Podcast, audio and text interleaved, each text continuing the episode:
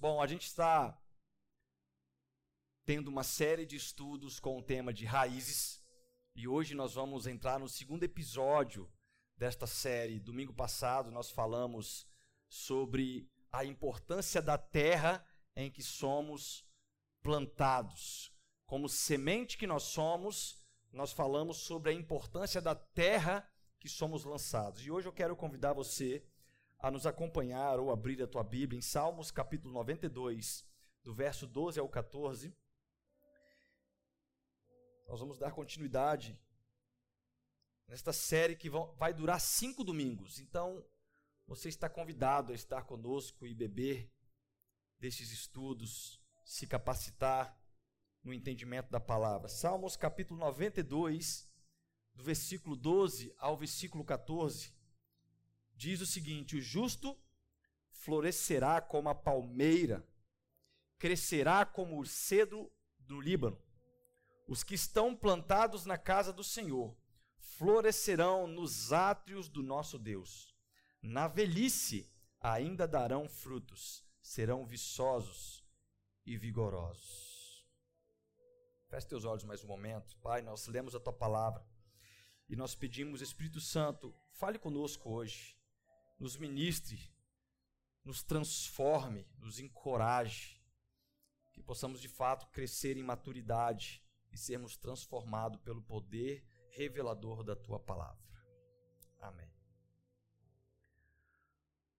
Bom, a raiz ela é dividida em cinco estágios.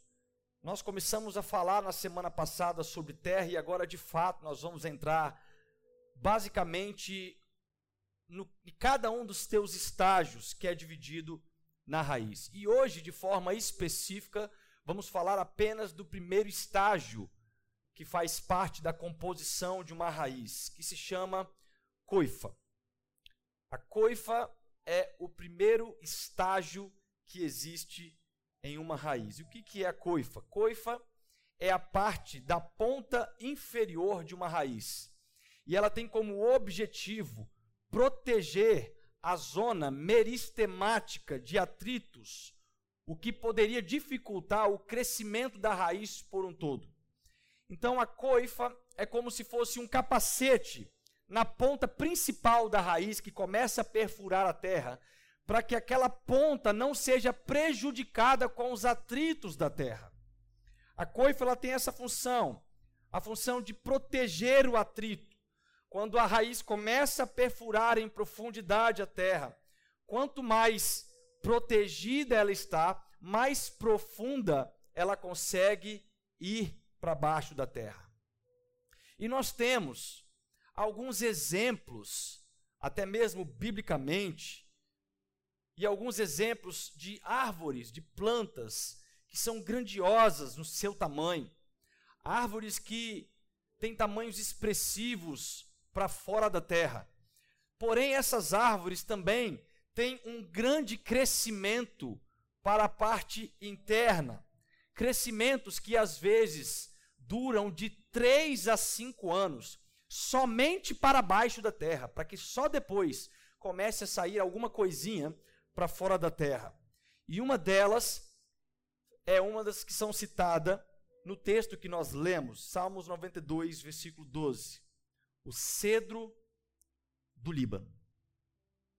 Cedro do Líbano. Esta é uma destas árvores extraordinárias no seu conteúdo de raiz.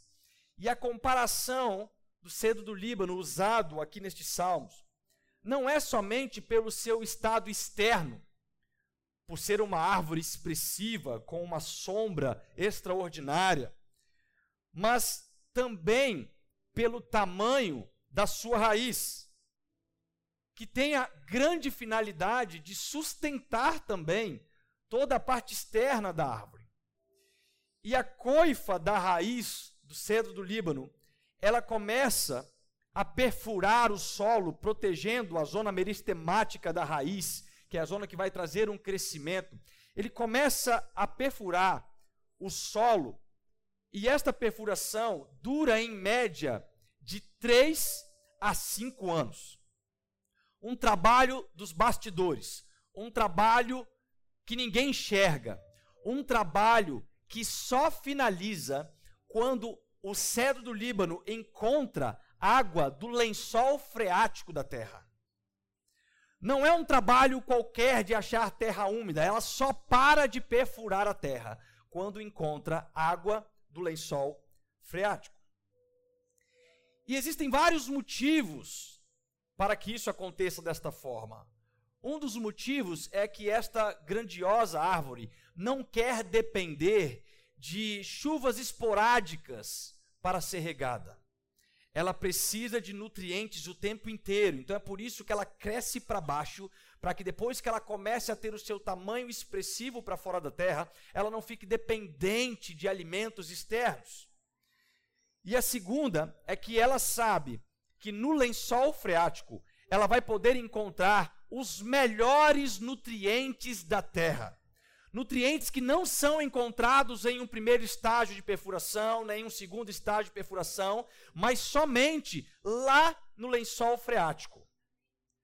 E o entendimento de sermos uma semente na terra em que começamos a perfurar, que é o próprio Deus, traz uma aplicação prática sobre a nossa necessidade de sermos uma raiz conforme a explicada em Salmos como cedro do Líbano, é que nós devemos começar a perfurar a terra que é Deus, até encontrarmos maturidade, profundidade, experiência o suficiente para não ficarmos dependentes, como por exemplo, de congressos, de conferências, de pastor Fábio ou de qualquer outra situação. Nós não precisamos depender de qualquer característica para o crescimento, a não ser o nutriente sadio e perfeito que encontramos nos lençóis freáticos espirituais, na terra que é Deus, na terra que nos nutre. E a busca direto da fonte, ela pode ser em qualquer lugar. A busca direto da fonte, ela pode ser em qualquer momento da sua vida. E a busca direto da fonte, ela sempre ela sempre vai ser melhor do que qualquer outra experiência que você possa viver em um congresso, em um encontro, em uma conferência, em um culto. Quando você busca Deus direto da fonte, você vai poder se nutrir de nutrientes que só naquela fonte você vai achar. E eu tentei buscar algo em nós, como sementes, que pudesse ser assimilado na nossa prática neste primeiro estágio da raiz, a coifa. O que poderia ser na vida de um cristão assimilado como a coifa, aquilo que traz a proteção para o crescimento, para chegarmos à fonte. E eu entendi que eu nem precisaria buscar com muita dificuldade, porque de fato nós vamos ver que nós já somos criados espiritualmente, não com uma coifa, mas com duas, chamados joelhos. O joelho do crente, irmão, é o que traz o crescimento para o, para o local de intimidade com Deus. O joelho do crente é o que nos faz dobrar em uma vida de oração e perfurar esta terra até que a gente encontre nutriente necessário.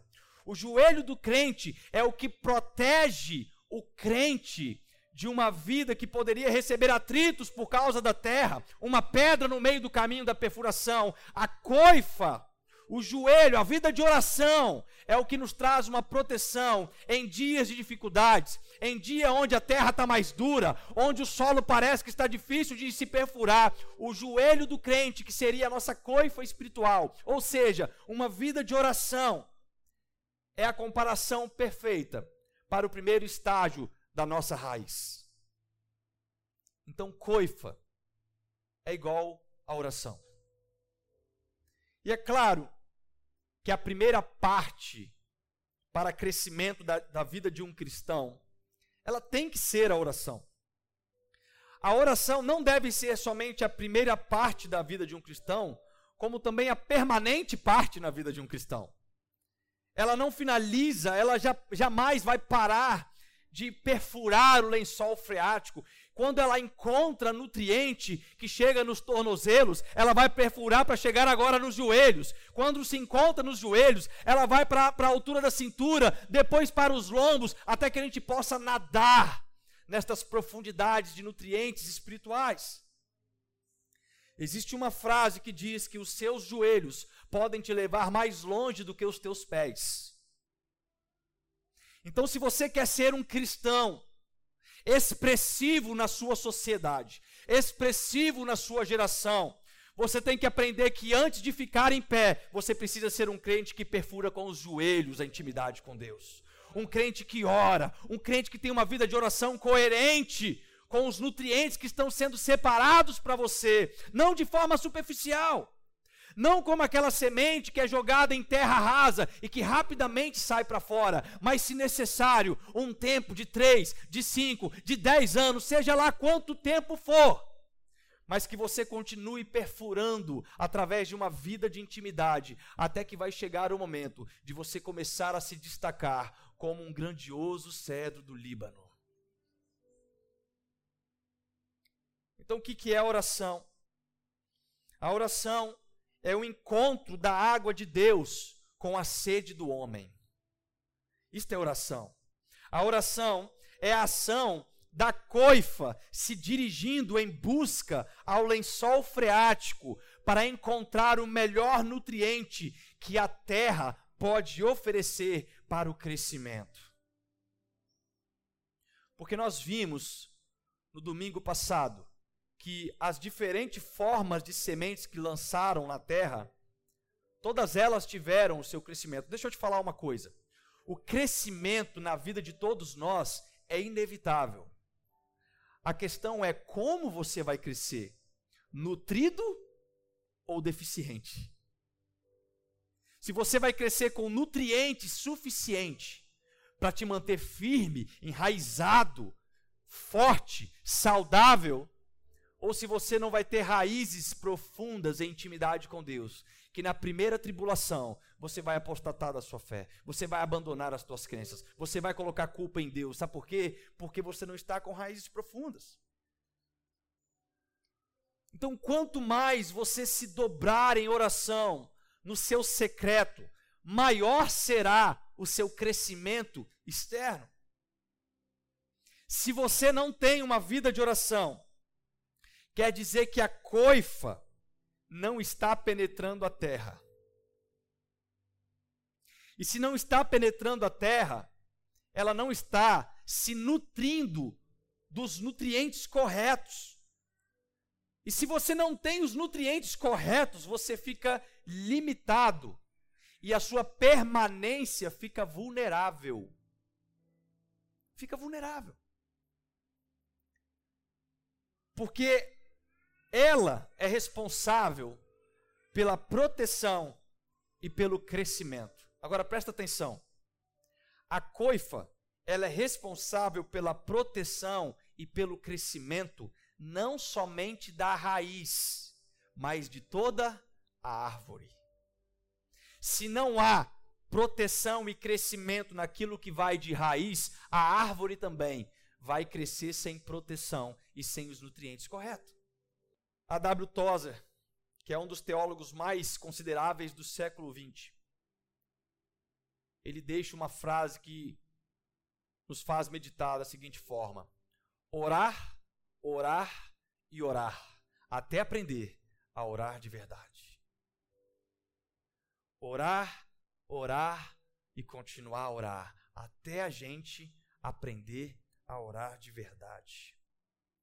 E isso é como o cedro do Líbano, que a sua raiz protegida pela coifa, ela vai descendo, descendo, descendo, até encontrar os nutrientes de verdade. Não são nutrientes rasos, não são nutrientes que, que só te alimenta por um dia, mas são nutrientes que não vai te fazer ficar dependente de conferências, de cultos, de qualquer situação. São nutrientes que te alimentam o dia inteiro, todos os dias.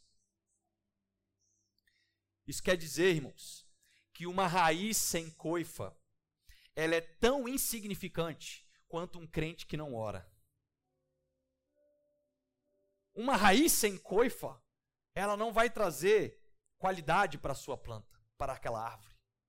Da mesma forma que um cristão que não ora, ele se torna insignificante, ele se torna desnutrido, ele se torna frágil. E se entendemos que a função da coifa é proteção e crescimento, se não temos a proteção, então nós não teremos o crescimento. Eu acredito que tem muitos cristãos que ainda não estão se desatando no crescimento espiritual. É porque estão mais preocupados em crescer para fora da terra do que em crescer para baixo da terra. Eles querem ter muitos seguidores, mas não querem ficar diante de um homem só chamado Jesus. Eles querem ser expressivos em quantidade de pessoas, mas não querem ser expressivos diante de um homem só chamado Jesus, através de uma vida de intimidade. Eu quero te falar uma coisa: quando você começar a crescer em intimidade com Cristo, você vai ser uma planta como um cedro do Líbano. Você vai ser uma árvore enraizada que vai gerar sombras, que vai gerar frutos, que vai gerar qualidade para aqueles que estão ao teu redor. E isso muda totalmente a sua forma de pensar como cristão. Porque o propósito principal não é a função propriamente dita, e sim o resultado que ela gera no final. Que eu quero dizer com isso? Eu quero dizer que uma raiz, ela não cumpre a sua função se a árvore não der frutos.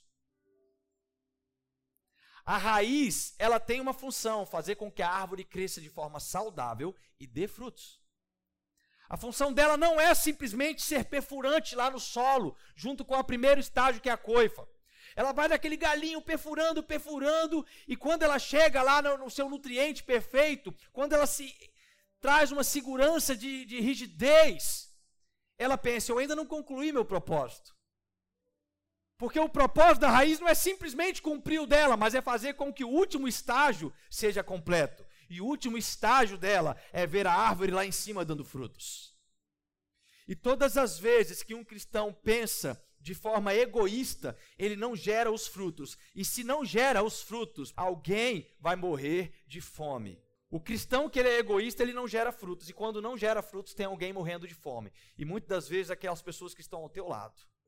Se você não entende o processo de uma raiz, você não gera frutos. E toda vez que você não gera frutos, alguém morre de fome. Porque o propósito final não é encontrar apenas o lençol freático, mas após encontrá-lo, você deve começar a crescer. E aí você vai começar a gerar aquilo que está proposto no final do processo gerar frutos para que outros possam se alimentar. Isso nos mostra claramente que o propósito de Deus para o homem não é sobre o homem singular. Deus tem um propósito, mas o propósito não é sobre você. O propósito é sobre nós. Nunca foi sobre você, sempre foi sobre nós. Quando você se torna egoísta no seu propósito, nós somos prejudicados com isso. Quando você não entende os estágios que precisamos crescer para baixo da terra, porque Deus tem um propósito sim através da sua vida, mas não é sobre você, é sobre nós. Porque lá em Efésios 4 ele fala que a igreja é quem edifica a igreja. Quando você não compreende sobre os estágios do processo de raiz, você está limitando o crescimento desta árvore. Quando você não se coloca em posicionamento de um cristão que tem como princípio duas coifas, com o intuito de perfurar, de buscar intimidade com Deus, você está limitando o crescimento saudável do restante do corpo. Todas as vezes que você não pensa de forma coletiva, isso mostra que você ainda não está enraizado em Deus.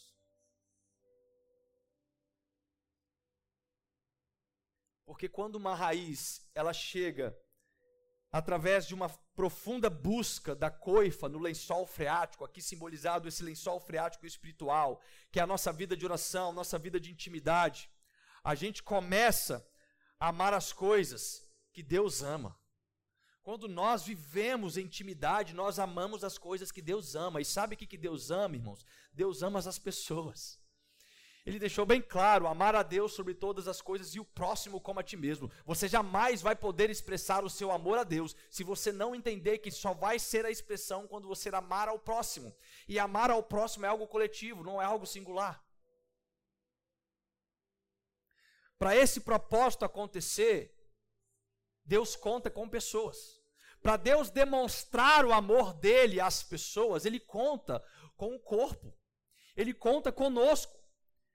Isso quer dizer que toda vez que um cristão não dá frutos, ele está sendo egoísta. E se está sendo egoísta é porque ele só quer para ele. É como se ele falasse: Não, eu me encontrei com Jesus, mas eu não quero dar esse Jesus para ninguém. Eu não quero compartilhar desse amor com ninguém. Isso é egoísmo. Isso não é atitude de crente raiz, é atitude de crente Nutella. Porque ninguém quer dividir a Nutella, né? Tem o crente raiz, mas tem o crente Nutella. Tem o crente Nutella. Qual é a diferença do crente raiz para o crente Nutella? O crente raiz, irmãos, é aquele crente que tem vida de oração sem cessar, é aquele crente que vive orando pelos irmãos, é aquele crente que está sempre encorajado a viver uma vida de oração. E quem que é o crente Nutella? É o crente que só ora quando vai dormir e não consegue falar o amém porque ele já dormiu antes. É o crente Nutella. Quem que é o crente raiz? O crente raiz, ele chega cedo no culto para interceder. Ele chega cedo para buscar mais um tempo de oração com o corpo. Quem que é o crente Nutella? Ele chega atrasado e ele reclama, tá quente a igreja, né? Quem que é o crente raiz? O crente raiz, ele é principiante, ele tem princípios, ele é dizimista, ele é ofertante, ele serve na comunidade que ele congrega. Quem que é o crente Nutella? Ele não dizima, ele não oferta e ele reclama que os bancos não estão confortáveis. É o crente, irmão, está cheio de crente Nutella. Crentes que não têm raiz. Crentes que não têm vida de oração. Crentes que falam o seguinte: ah, não vou orar não, porque a igreja não está confortável para orar. Não vou orar não por causa disso, por causa daquilo. Não vou viver minha vida de oração. Sabe por que você não vai viver sua vida de oração? Porque você é Nutella. Porque se você fosse crente raiz, se orava com ou sem estrutura, você orava no calor ou no frio, você orava no Brasil ou no exterior, você orava em casa ou fora de casa, você orava em qualquer lugar, em qualquer ambiente, em qualquer tempo, porque o crente que ora, ele tem uma coifa de proteção que o protege de perfurar o solo e buscar intimidade com Deus. E todas as vezes que nós temos o crente raiz, significa que nós temos cristãos que têm chegado ao entendimento do corpo. E esse entendimento me trouxe um texto de Lucas capítulo 10, versículo 25 e 28. Certa ocasião, um perito na lei levantou-se para pôr Jesus à prova e lhe perguntou: Mestre, o que eu preciso fazer para herdar a vida eterna? O que está escrito na lei? perguntou Jesus. Como você a lê? Ele respondeu: Ame ao Senhor, o seu Deus, de todo o seu coração, de toda a sua alma, de todas as suas forças e de todo o seu entendimento. E ame ao seu próximo, como a si mesmo. Disse Jesus, respondeu corretamente: Faça isso e viverá. Parece que não tem nada a ver com raiz. Mas o que eu vejo é que Jesus está falando de uma forma diferente. O seguinte: você quer ser uma raiz como um cedro de um Líbano, você quer ser permanente, você quer ser plantado perto aos ribeiros, que no tempo certo, até na velhice, você vai frutificar. Você quer ser um crente que tem nutrientes, que está a tempo e fora de tempo. Então você precisa amar a Deus de toda a sua alma, de todo o seu entendimento, de todas as suas forças. E depois que você fizer isso, você ame ao próximo como a ti mesmo. Amar a Deus de todo o seu coração. Isso é a revelação da terra em que somos colocados como semente. A única forma de expressarmos a nossa gratidão por esta terra é fazendo com que ele cresça e nós diminuamos. Deus vai nos colocar em posições de destaque. Deus nos chamou para sermos cabeça e não cauda. Deus nos chamou para sermos prósperos. Sim, essas coisas vão acontecer. Mas o entendimento daquele que ama a Deus é o seguinte: eu vou crescer para baixo. Eu vou fazer com que ele cresça na minha vida. Quando ele crescer na minha vida, tudo vai fazer sentido. Quando eu demonstrar para ele que eu amo de toda a minha força, de todo o meu coração, de todo o meu entendimento, de toda a minha alma. Eu só posso fazer isso descendo ao fundo da terra para buscar o nutriente, por entender que ele não precisa de mim. Sou eu quem preciso dele. A terra continua sendo terra sem a semente, mas a semente só vai criar raízes profundas se estiver, estiver na terra correta. Nós precisamos de Deus. Deus sem você, Ele é Deus, irmão. Você sem Deus é nada. Amarás a Deus de toda a sua alma. E aqui nós temos a segunda etapa de uma semente que se vincula diretamente a um propósito. E esse propósito, ele não está vinculado a uma tarefa de uma semente propriamente dita, mas a um propósito. Uma semente, ela não busca profundidade por causa da função que ela tem que exercer em seu processo. A semente, ela busca profundidade por causa do propósito que ela tem. O propósito dela é um propósito que vincula o coletivo. E sabe por que muito crente não busca intimidade com Deus ou não está enraizado com Deus, é porque ele não entendeu o propósito. E uma semente que não entende o propósito final, ela se corrompe no meio do caminho. Ela se corrompe. Ela acha que ali já está bom o estágio, que a profundidade já está boa. Ela se corrompe. Se ela se corrompe no meio do caminho, é porque ela não entendeu o propósito. E se ela não entendeu o propósito, Tome cuidado.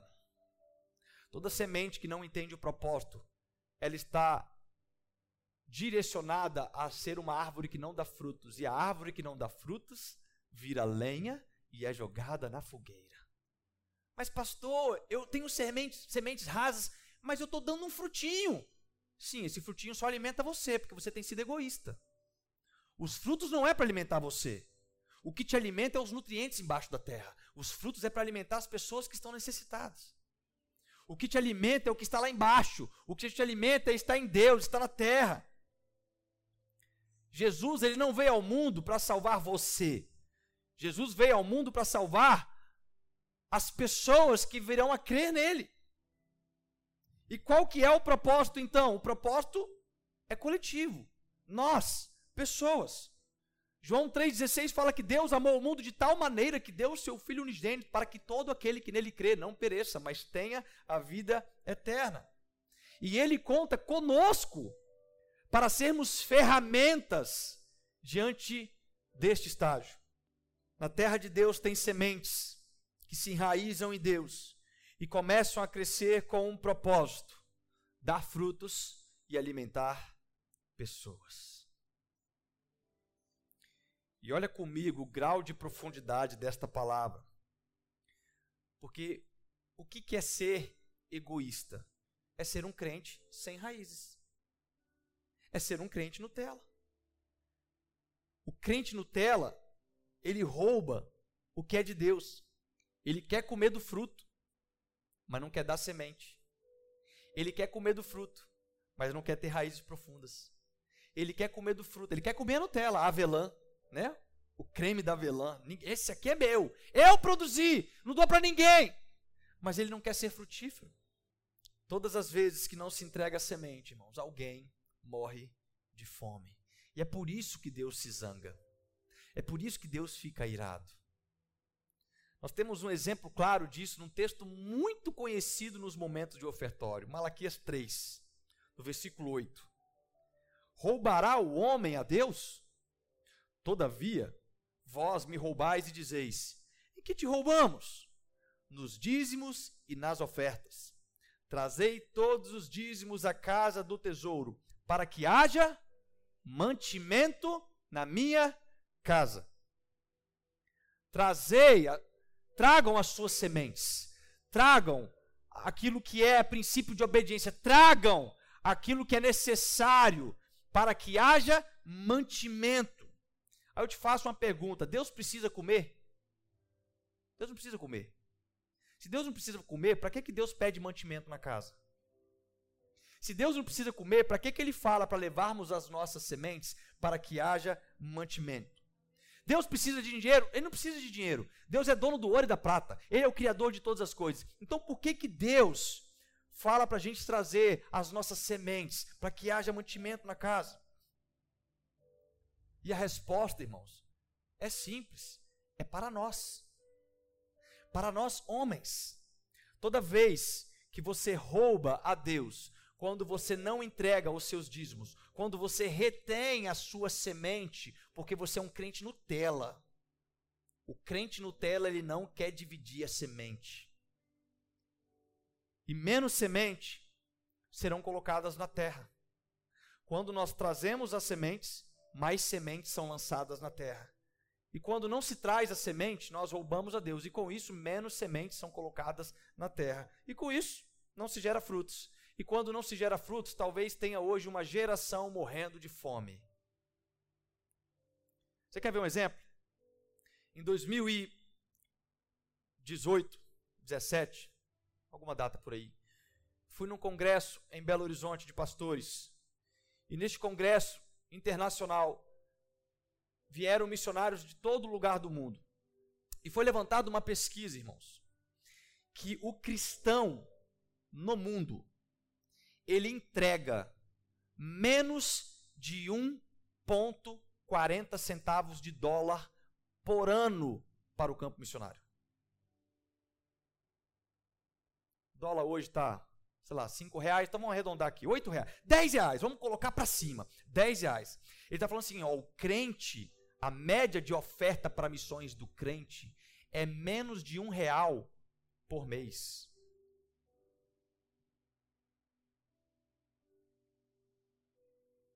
Menos de um real por mês. Eu tenho certeza que se for no seu carro agora tem mais de um real de moedinha ali. Eu tenho certeza que na sua casa, na sua gaveta, em algum lugar, tem, tem mais de um real de moedinha.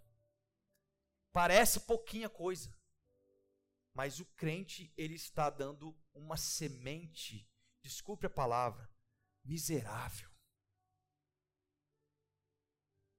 Graças a Deus, a nossa igreja sempre foi muito missionária. Mas nem todo mundo entrega oferta missionária, porque tem muita gente que ainda não criou raízes e está retendo as suas sementes. E quando a gente retém semente, menos do evangelho está sendo plantado nos campos, menos do evangelho está sendo propagado na nossa geografia. Ah, pastor, você quer saber de negócio? Eu não concordo com o dízimo. É claro que não, você não criou raízes. Você é superficial. Se você tiver profundidade, você vai entender princípios. E quem tem princípios não discorda daquilo que Deus ensinou. É por isso que você não concorda com o dízimo. É por isso que você não oferta. É por isso que você acha que a, dinheiro, a, a igreja fica apelando sobre dinheiro. A gente não apela, a gente ensina. Quem é prejudicado, primeiro, é você, e segundo, é uma geração que pode estar morrendo de fome, porque você tem sido um crente Nutella que não quer dividir a semente. E talvez você esteja a um ponto de ser uma árvore que vai ser cortada para virar lenha, porque árvore que não dá frutos, árvore que não entrega os seus frutos como semente, ela é cortada e lançada na fogueira. Deus, irmãos, não está zangado em Malaquias por causa do dinheiro, e sim porque pessoas não estão sendo alimentadas porque está faltando mantimento. Esta é a ira de Deus. É isso que Deus falou: vocês estão roubando o mantimento que deveria estar alimentando pessoas que vão ser conectadas à palavra do Evangelho. Se a sua semente não está conectando pessoas a Deus, então ela também não está conectada a Deus. Isso quer dizer que você está fora de um propósito. Isso quer dizer que você não compreendeu, porque quando você se conecta em Deus, você começa a amar a mesma coisa que Ele ama. Quando você começa a se conectar a Deus, você começa a pensar da mesma forma que Ele pensa, você começa a ter um caráter transformado. E deixa eu te falar mais uma vez: Deus ama pessoas. O propósito de Deus para nós, como igreja, é de proclamar o Evangelho. Ele fala: olha, os campos estão fartos, mas poucos são os ceifeiros. Poucos são os ceifeiros, porque poucos são aqueles que estão plantando, poucos são aqueles que estão enraizados no mesmo propósito. A conexão que uma raiz faz ao encontrar com Deus através da coifa, que é a nossa vida de oração, a qual buscamos incansavelmente, é encontrar e revelar o propósito final. Quando você entende o propósito final, você consegue se focar para um crescimento efetivo. E aí, irmãos, não tem mais dificuldade, sabe por quê? Não é mais sobre você, é sobre nós. Não é o seu dinheiro, é o nosso dinheiro. Não é o seu carro, é o nosso carro. Não é os seus filhos, são os nossos filhos. Não é as suas dificuldades, são as nossas dificuldades. Posso contar a experiência de vocês? Está aqui a Natália e o Júnior que a segunda vez que vieram visitar a igreja aqui, teve um incidente, o carro deles foi roubado aqui na porta da igreja. E depois de algumas semanas eles foram pagos pelo seguro e agora estão com um carro muito melhor. E aí eles vieram trazer a chave aqui para orar. Eu falei, posso orar mesmo? Pode. Tem certeza? Tem. E eu orei, mas eu falei com eles, por que, que eu te perguntei? Porque a oração que nós temos que fazer para apresentar a Deus é assim: Deus, aqui está o meu carro. Se tiver que acontecer algum acidente, Deus, que seja com o meu carro e não com o do ímpio. Se tiver que acontecer algum problema, que seja com o meu carro e não com aquele que ainda não conhece a palavra do Evangelho. Deus, que o meu carro seja para a sua utilidade, que o meu carro seja para o serviço do reino.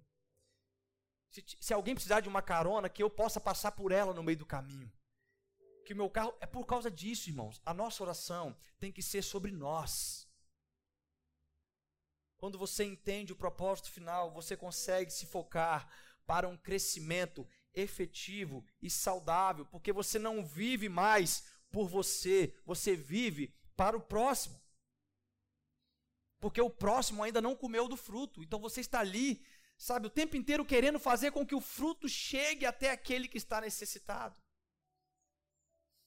Isso não quer dizer abrir mão de todas as coisas. Não. Não é isso que eu estou falando. Ah, então quer dizer que eu tenho que dar todo o meu salário lá na igreja? Não, não tem nada a ver com isso. Quer dizer que tudo que você tem que fazer tem que apontar para Deus. Tudo que você tem, tudo que você faz, tudo que você pensa, tudo que você mobiliza, tem que ser para a glória de Deus. Deus, ele não quer sementes que fiquem em estado vegetativo. Ele quer sementes que o amem de todo o coração, de toda a sua alma, de toda a sua força, de todo entendimento, com todas as suas finanças, com todo o seu falar, com todo o seu agir, com toda a sua unidade. Deus quer você não é 10% comprometido, Deus quer você 100% envolvido.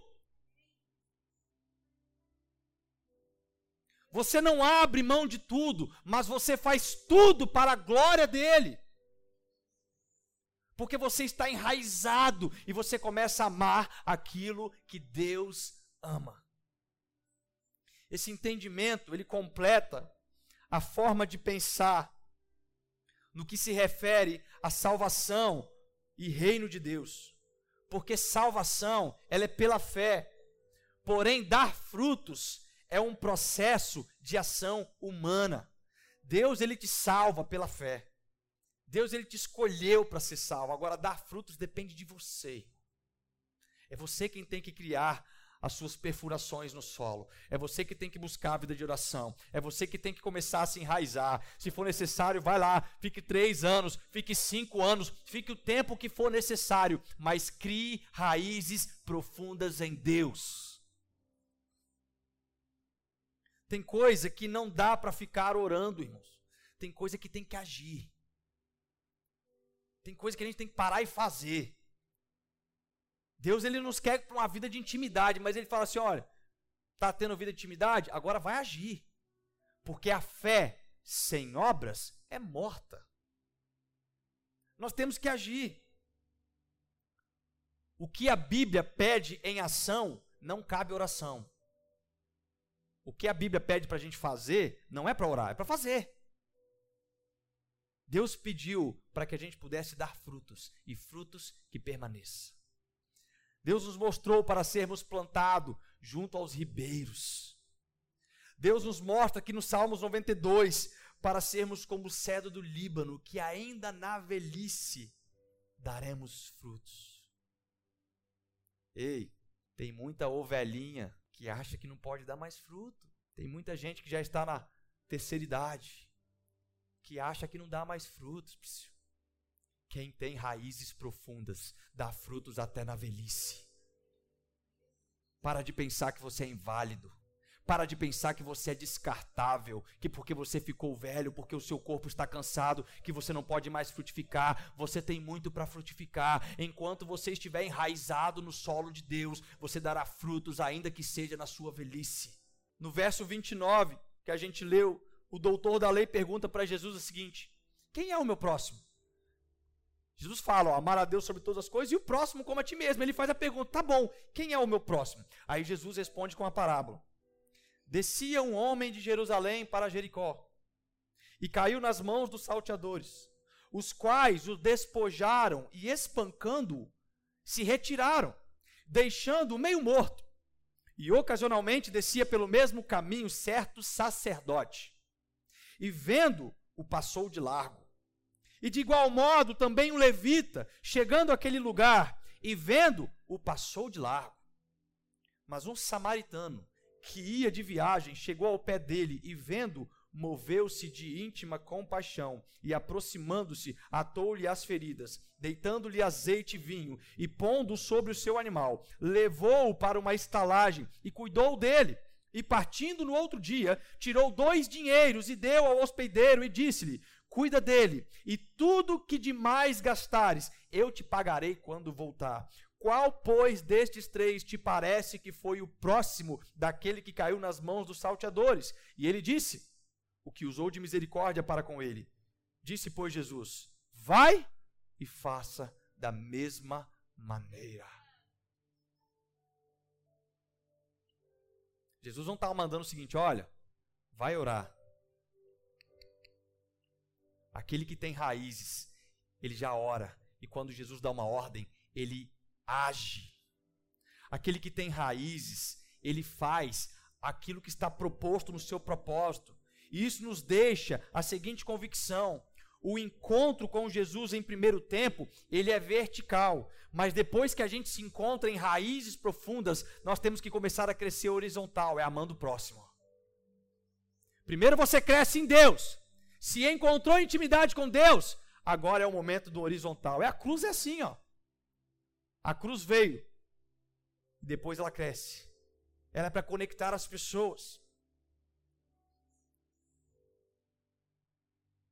Você ora para buscar o nutriente através de uma vida de intimidade, mas quando você recebe nutrientes, agora você tem que crescer e atingir o próximo. Agora você tem que começar a frutificar para que o necessitado coma do fruto. E isso é ser relevante. Isso é ser como o cedro do Líbano. Não é por causa do seu tamanho, mas é por causa da raiz que chegou tão fundo que fez crescer uma árvore produtiva, uma árvore que dá sombra. E na velhice ainda darão frutos, serão viçosos e vigorosos.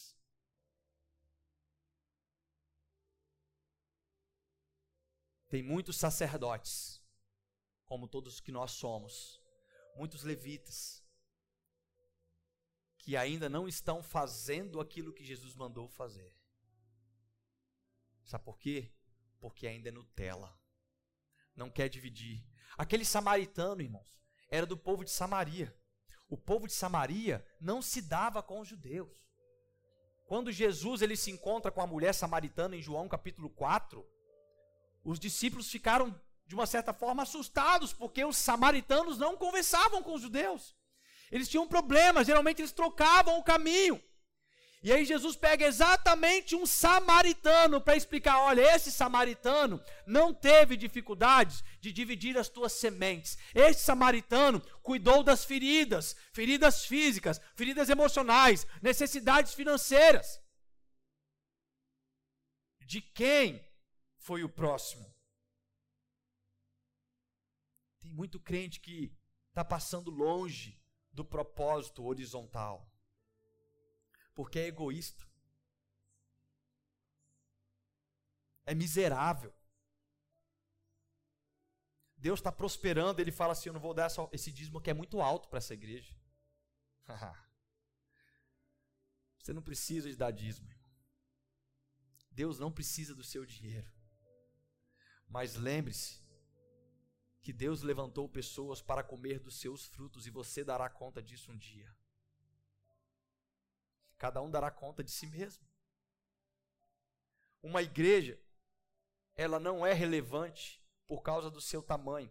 Uma igreja é relevante por causa dos seus frutos. Conhecerei as árvores pelos frutos. Se nós não estamos dando frutos, nós não estamos sendo reconhecidos pelo próprio Pai, que é a terra. Quando não alimentamos aos que estão ao nosso redor, nós estamos nos tornando egoístas. Uma igreja que não é representativa no seu bairro, na sua geografia, ela não cumpre o seu propósito, que é salvar vidas que precisam do pão da vida. Eu não estou falando de fazer programas para alimentar a barriga de crente o resto da vida, não. Uma igreja, ela tem que ser para o crente a mesma coisa que é um carro no posto de gasolina. Você para no posto para quê? Para abastecer. A igreja, ela não é medida por quantos membros nós temos reunidos no culto de domingo. A igreja, ela é medida em quantos membros são enviados na segunda. Quantos cristãos estão sendo frutíferos no seu trabalho? nas suas casas, no seu dia a dia? Quantos cristãos estão de fato se nutrindo neste posto de gasolina espiritual, onde nos alimentamos em comunidade, onde aqui nos encorajamos, nós buscamos uma vida de santidade, de piedade, de humildade. E aí na segunda é aquilo que revela, na terça-feira é aquilo que revela. É quando você está em conflito lá no seu dia a dia é quando você é provado, é quando você passa uma dificuldade financeira, é quando você tem uma enfermidade, é ali no seu dia a dia que você vai demonstrar os teus frutos.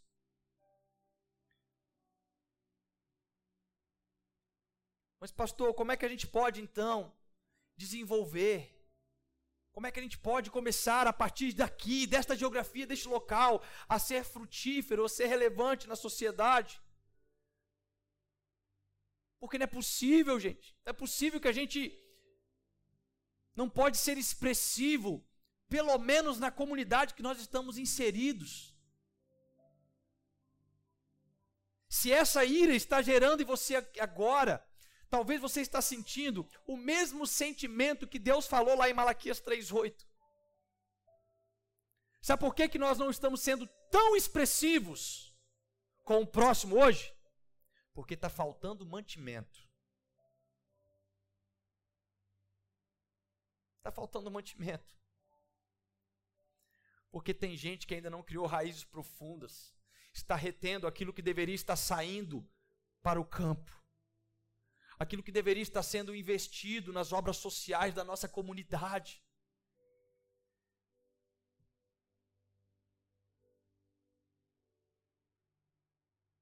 Quantas pessoas estão precisando de uma cesta básica? Quantas pessoas estão vivendo dificuldades do nosso lado, irmãos? Em 2018 eu fui com três irmãos aqui para a África, para Moçambique, e nós vimos extrema pobreza. Mas quando tiveram as enchentes, que eu saí com o carro aqui com energia, a gente foi em alguns bairros aqui vizinho aqui, ó. Eu mostrei para ela, olha aqui, ó. A nossa África está do nosso lado, a gente não está enxergando porque nós estamos comendo sementes, nós estamos comendo raízes. E aí tem pessoas morrendo de fome do nosso lado. Pessoas que poderiam estar comendo dos nossos frutos. Pessoas que poderiam estar sendo alimentadas fisicamente e, consequentemente, espiritualmente.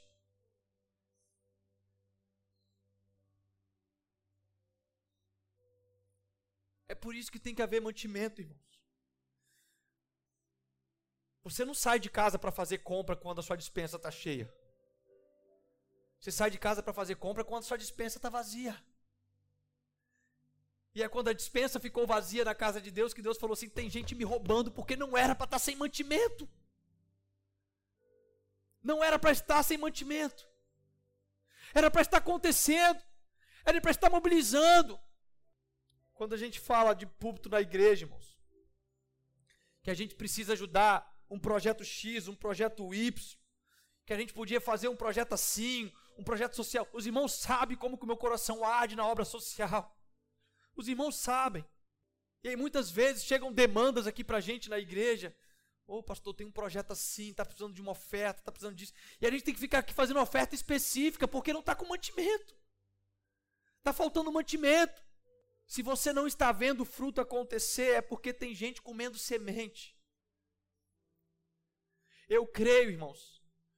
Eu creio que nós somos cristãos que está sendo plantado mediante a palavra. Cristãos que estão criando raízes profundas através de uma vida de oração. Esta igreja está no quarto ano consecutivo com um turno de oração que não para, não cessa. Nós estamos criando profundidade.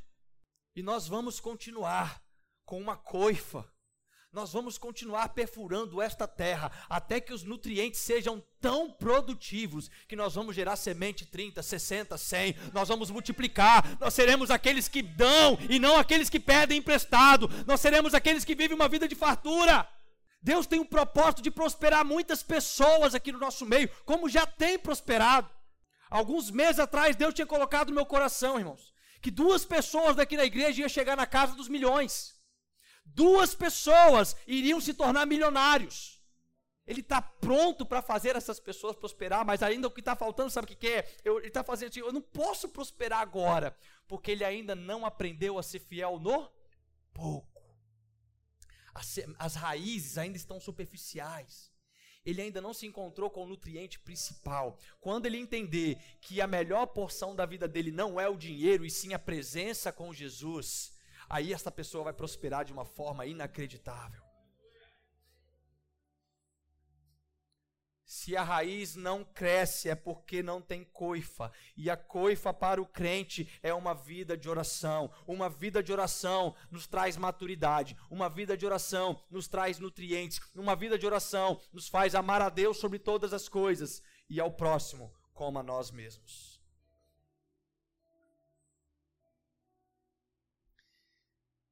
Possamos criar estas raízes profundas. Como é difícil, irmãos.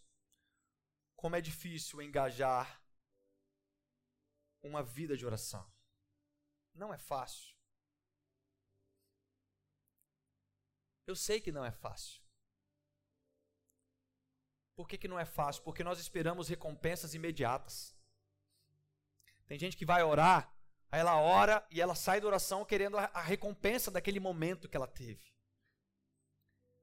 Ei, vai crescer três, cinco anos, seis anos, dez anos. Esta igreja vai completar 29 anos em outubro, mais os quatro anos que foram de congregação. Esta igreja está firmada porque ela não parou de crescer em oração.